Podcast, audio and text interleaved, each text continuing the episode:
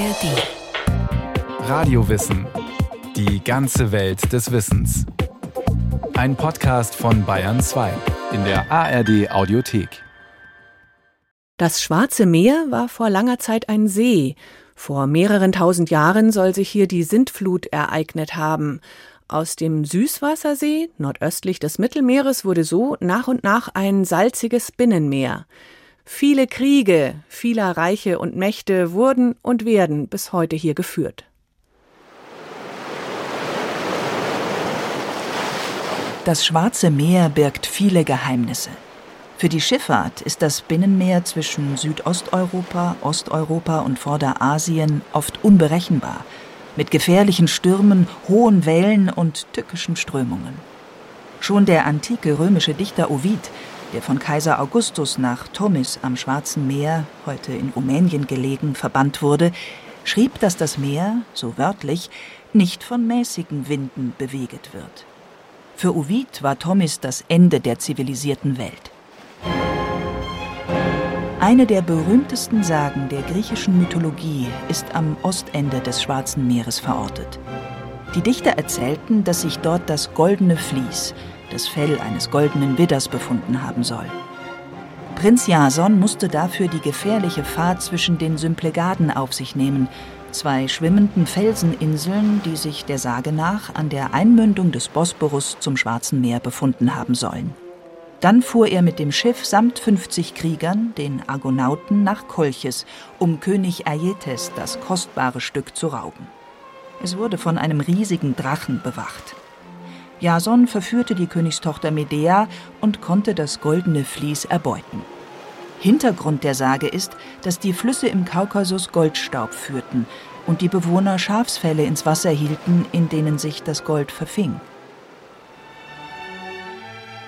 Nicht die einzige Geschichte aus der klassischen Mythenwelt. Der Dichter Johann Wolfgang von Goethe griff das Thema der Iphigenie von Tauris auf. Iphigenie, die Tochter Agamemnons, musste als Priesterin der Göttin Artemis Fremde opfern, bis sie durch ihren Bruder Orest gerettet wurde. Das sagenhafte Tauris wurde als die Halbinsel Krim identifiziert. Auch die biblische Sintflut soll sich am Schwarzen Meer ereignet haben. Im ersten Buch Mose heißt es, in dem 600. Lebensjahr Noahs, am 17. Tag des zweiten Monats, an diesem Tag brachen alle Brunnen der großen Tiefe auf und taten sich die Fenster des Himmels auf, und ein Regen kam auf Erden 40 Tage und 40 Nächte. Waren der Bosporus und das Schwarze Meer Schauplatz der Sintflut? wie die Geologen Walter Pittman und William Ryan aus den USA meinen, es ist eine viel diskutierte These. Fakt ist, während der letzten Eiszeit, also vor etwa 115.000 bis 10.000 Jahren, war das Schwarze Meer ein Süßwassersee ohne Verbindung zum Mittelmeer. Der Bosporus war trocken gefallen. Erst mit dem Abschmelzen der polaren Eiskappen und dem Anstieg des Meeresspiegels konnte sich vor etwa 8000 Jahren das Mittelmeer über den Bosporus in das damals etwa 100 Meter tiefer liegende Schwarze Meer ergießen. Besiedelte Küstengebiete wurden unterflutet. Ob das Wasser aber kontinuierlich in das Schwarze Meer floss oder ob es sintflutartige Überschwemmungen gab, ist nicht abschließend geklärt. Möglicherweise führten klimatische Veränderungen überhaupt erst dazu, dass sich die Griechen an der Küste des Schwarzen Meeres ansiedelten. Im Kaukasus existierten ab 1300 v. Chr. Siedlungen in Höhen über 1200 Metern. Um 800 v. Chr. hörten diese auf zu existieren und gleichzeitig wurden Siedlungen in den umliegenden Tälern gegründet, sagt der Archäologe Dr. Udo Schlotzhauer. Er ist Referent für klassische Archäologie des nördlichen Schwarzmeerraums am Deutschen Archäologischen Institut in Berlin. Also um 800 muss irgendein klimatisches Event, das ist jedenfalls die naheliegendste Begründung dafür, stattgefunden haben, das die Menschen eben dazu bewegte, aus den Höhen in die Tiefe zu ziehen. Interessanterweise ist das ungefähr auch die Zeit, so im 7. Jahrhundert, als die Griechen begannen, an den Ufern des Schwarzen Meeres zu siedeln das könnte also durchaus auch eine klimatische Ursache haben. Aber da sind wir noch relativ am Anfang. Fest steht, die Landschaft am Schwarzen Meer war damals eine andere. Ab dem 6. Jahrhundert vor Christus gründeten griechische Siedler neue Hafenstädte in der Region zwischen dem Schwarzen und dem Asowschen Meer. Doch die antiken Überlieferungen über den Naturraum im Norden warfen lange Zeit Fragen auf, denn die beschriebenen Landschaften und Entfernungen passen nicht mit dem heutigen Bild zusammen, so Udo Schlotzhauer. Und unsere Untersuchungen dort galten den Küstenlinien und den Küstenverlauf, weil in den schriftlichen Quellen von einer Insel gesprochen wurde und auch die Abstände, die in schriftlichen Quellen von den verschiedenen griechischen Siedlungen eben angegeben waren, überhaupt nicht mit dem übereinstimmten, die die Rekonstruktion der Wissenschaft uns angeboten hat. Zusammen mit Geographen und Geoarchäologen machte Schlotzhauer Bohrungen und fand dabei heraus, dass die heutige Straße von Kertsch, also die Verbindungsstraße zwischen dem Schwarzen Meer und dem Asowschen Meer, nicht nur aus der Straße von Kertsch bestand, sondern eben östlich ein zweiter Wasserweg existierte und somit die antike Überlieferung eigentlich völlig richtig ist, dass dort eben eine Insel bestanden hat und keine Halbinsel, wie sie sich heute darstellt. Grund für die veränderten Küstenlinien war eine starke Sedimentation, also Ablagerungen, die durch den Fluss Antikaites angespült wurden. Heute heißt der Fluss Kuban. Durch die Ablagerungen versumpfte der Bereich, bis schließlich eine Verbindung der Inseln mit dem Festland entstand und die Städte, vermutlich schon im ersten Jahrhundert vor Christus, vom Meer abgetrennt wurden. Dies führte dazu, dass die meisten der einst blühenden griechischen Hafenstädte aufgegeben und auch nicht wieder besiedelt wurden. Der Wegfall des zweiten Arms hatte nicht nur Auswirkungen auf die Küstenbewohner, sondern auch auf die Tierwelt. Die Straße von Kertsch hat bis heute eine sehr starke Strömung, zu stark für einige Fischarten, so der Archäologe. Und da konnten verschiedene Fische, wie die Thunfische beispielsweise, jetzt nicht mehr in das Asowsche Meer hineinschwimmen. Und zu Zeiten der Griechen waren das noch die großen Laichgebiete der Thunfische im Asowschen Meer. Und vermutlich sind sie eben durch diesen zweiten Weg, der eben wesentlich weniger Strömung bot, gekommen. Und nachdem der wegfiel, sind eben auch die Thunfische dort verschwunden. Seit Jahrtausenden ringen Menschen um den Lebensraum am Schwarzen Meer. Seit der Zeit Herodots im 5. Jahrhundert vor Christus lebten hier unter anderem iranische Sarmaten, der germanische Stamm der Goten, turkstämmige Chasaren, Mongolen, Tataren, Türken und Russen. Es gab immer wieder Verdrängungsprozesse. Archäologen fanden Zeugnisse kriegerischer Auseinandersetzungen wie Pfeile, Speerspitzen und Skelette und auch Inschriften wie in der Stadt Phanagoria aus dem frühen 5. Jahrhundert vor Christus. Die Stadt war in der Antike die größte griechische Kolonie auf der Taman-Halbinsel am chimerischen Bosporus.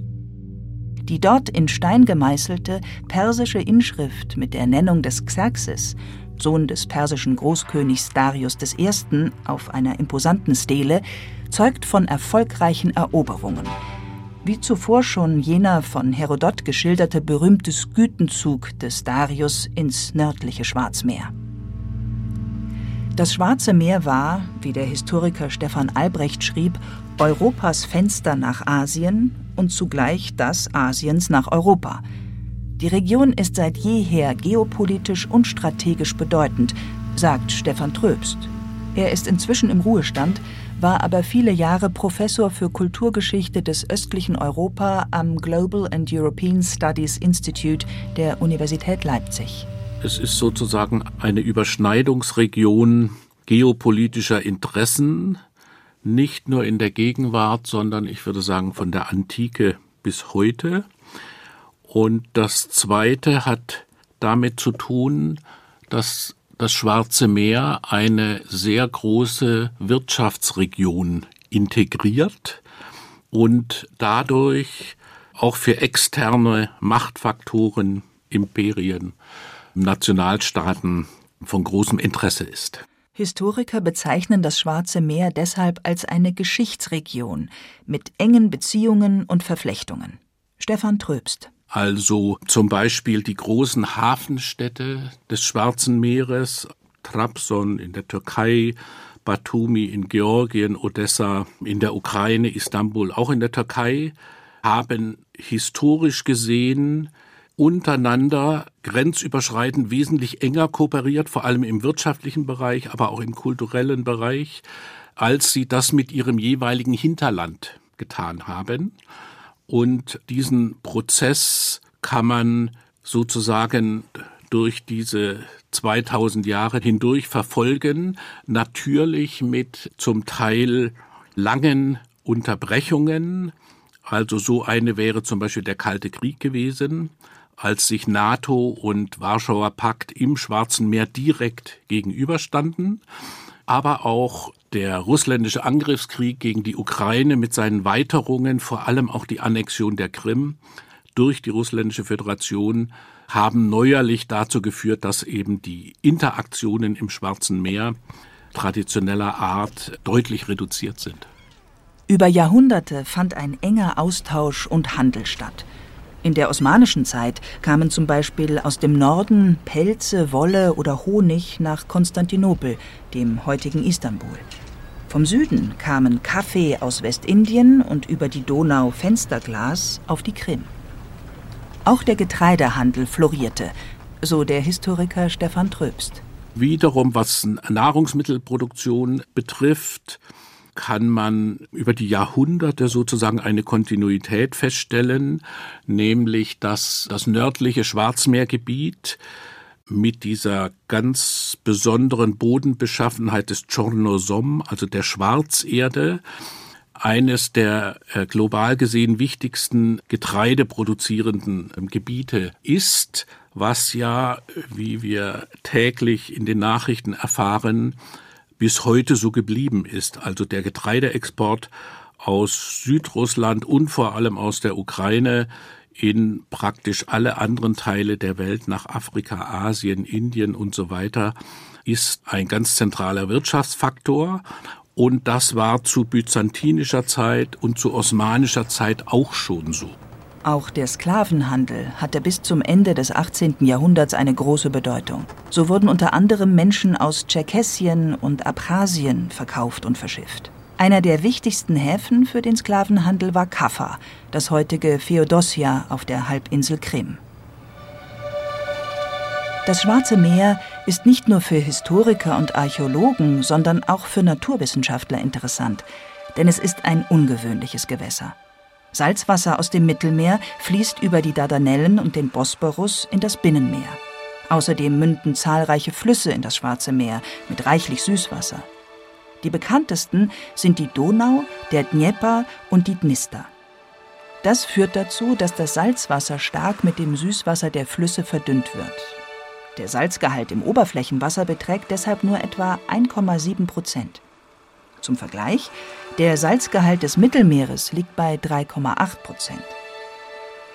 Der aus Bulgarien stammende Professor Emil Stanev arbeitet am Institut für Küstensysteme am Helmholtz-Zentrum Herion.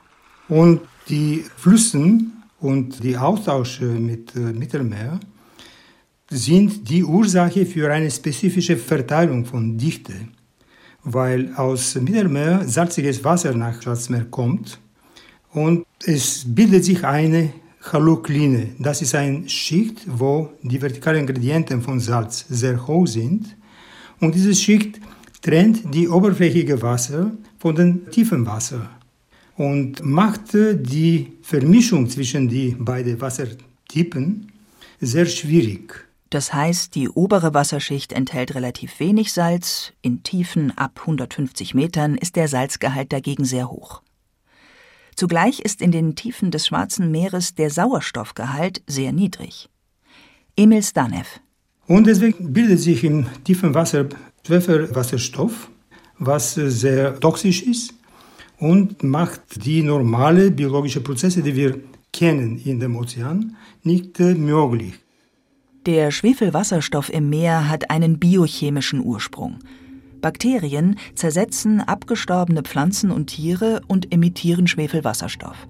Da sich die unterschiedlichen Schichten des Wassers nicht vermischen, sammelt sich am Meeresboden das farblose Gas, das an der Luft nach faulen Eiern stinkt, an. Tatsächlich ist das Schwarze Meer das größte Schwefelwasserstoffreservoir der Welt. Die Schwefelwasserstoffschicht beginnt in einer Tiefe von 150 bis 200 Metern. Das bedeutet, in den lebensfeindlichen, tiefen Schichten des Meeres finden sich keine Fische oder andere Meerestiere, sondern nur Bakterien. Dies hat zur Folge, dass das Schwarze Meer eines der am dünnsten besiedelten Meere der Erde ist. Für die Archäologie ist diese Besonderheit ein Glücksfall, denn alles, was auf den Boden sinkt, verrottet praktisch nicht und ist deshalb auch nach Jahrhunderten noch sehr gut erhalten. So entdeckten Wissenschaftler vor einigen Jahren vor der bulgarischen Küste in zwei Kilometern Tiefe, die tiefste Stelle des Schwarzen Meeres liegt 2211 Meter unter der Wasseroberfläche, ein 2400 Jahre altes Schiffswrack. Das griechische Handelsschiff war 23 Meter lang. Der Mast, das Steuerrad und die Sitzreihen für die Ruderer sind noch gut erhalten. Selbst die Gräten der Fische, die von der Mannschaft damals verspeist wurden, waren noch vorhanden. Berichteten Forscher der englischen Universität Southampton sowie des bulgarischen Zentrums für Unterwasserarchäologie. Auch in der Nähe von Phanagoria stießen Archäologen auf gesunkene Schiffe. Udo Schlotzhauer. Da haben sich zwei sehr schöne Schiffe aus dem ersten Jahrhundert vor Christus erhalten, aus der Zeit des Mithridates. Und das Glück der guten Konservierung war darin begründet, dass sich einfach eine große Sandschicht darüber gelegt hatte und man musste einfach nur 50 Zentimeter von diesem Sand entfernen. Und zwei wunderschöne Schiffe, ein Ramdorn hat sich sogar erhalten in Bronze. Ja, das sind glückliche Umstände, die das Schwarze Meer bietet. Das sind nicht die einzigen Schiffe, die auf dem Grund des Schwarzen Meeres liegen. Immer wieder kommt es auch heute noch zu Unglücken. 2021 wurde ein ukrainisches Frachtschiff von einer Monsterwelle getroffen, zerbrach und sank. Drei Seeleute starben. Obwohl, wie man heute weiß, das Schwarze Meer für Seeleute gefährlich und mitunter tödlich sein kann, nannten es die Griechen zeitweise das gastliche Meer. Der Historiker Stefan Tröbst. Dadurch, dass das Schwarze Meer und das Asowsche Meer sozusagen als Beimeer des Schwarzen Meeres vom Mittelmeer und von den Ozeanen ja geografisch strikt abgetrennt ist, also nur durch die Meerengen, Dardanellen, Bosporus, kommt man ja vom Mittelmeer in das Schwarze Meer, entstand offensichtlich der Eindruck, das Schwarze Meer ist ruhig, harmlos, einfach navigierbar. Und das war dann eben für viele von den Griechen über die Genueser, äh, Venezianer und andere zum Teil eine böse Überraschung bis hin zu Schiffbruch. Worauf der Name Schwarzes Meer zurückgeht, ist nicht ganz geklärt.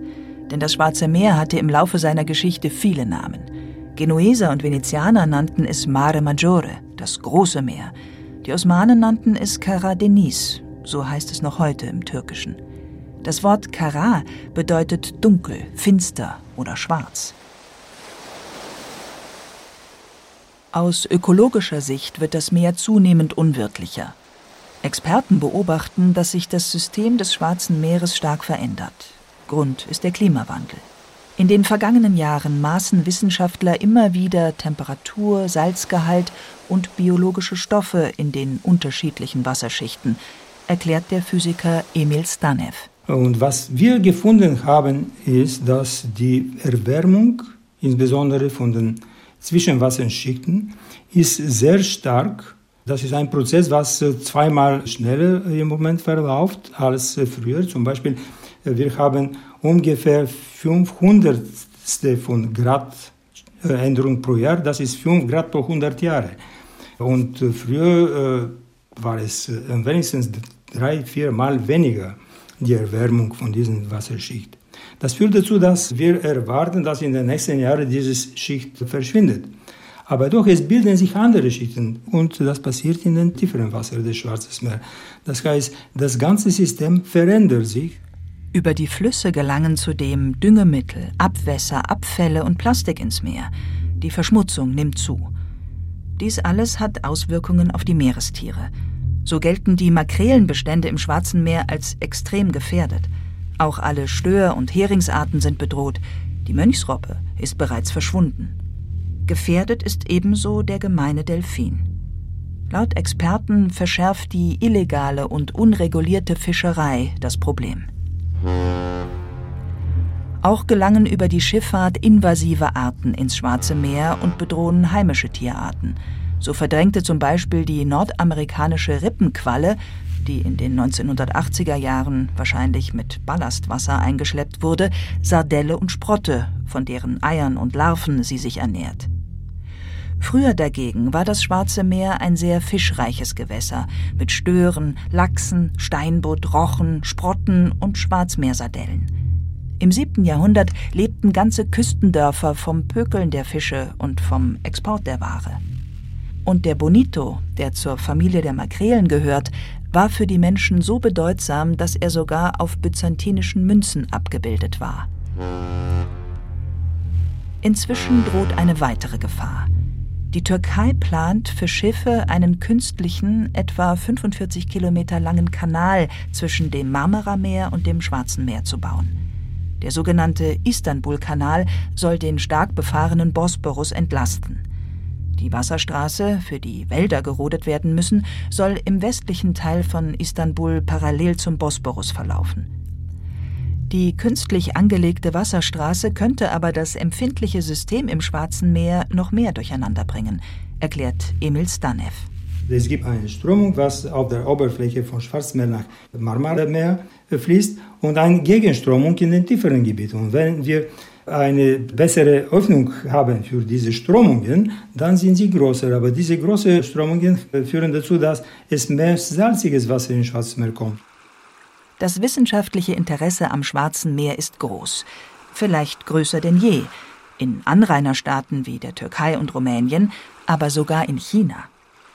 Der Historiker Stefan Tröbst. Im Zuge des neuen Seidenstraßenprojektes der derzeitigen Führung der Volksrepublik China wurde an der Xi'an Normal University, eine große Universität in Zentralchina, ein eigenes Forschungsinstitut zu Geschichte, Gegenwart der Schwarzmeerregion eingerichtet und finanziell üppig ausgestattet. Man hat auch eine ganze Reihe von Wissenschaftlern, Wissenschaftlerinnen aus Ländern der Schwarzmeerregion dort hin als Lehrpersonal gewonnen. Also ein Interesse sozusagen über 10.000 Kilometer hinweg. Das Schwarze Meer. Ein Ort für Mythen und Legenden, Handel und Schifffahrt. Lebensraum vieler Völker. Es ist finster, gefährlich und umkämpft und für die Anrainerstaaten strategisch wichtig. Bis heute.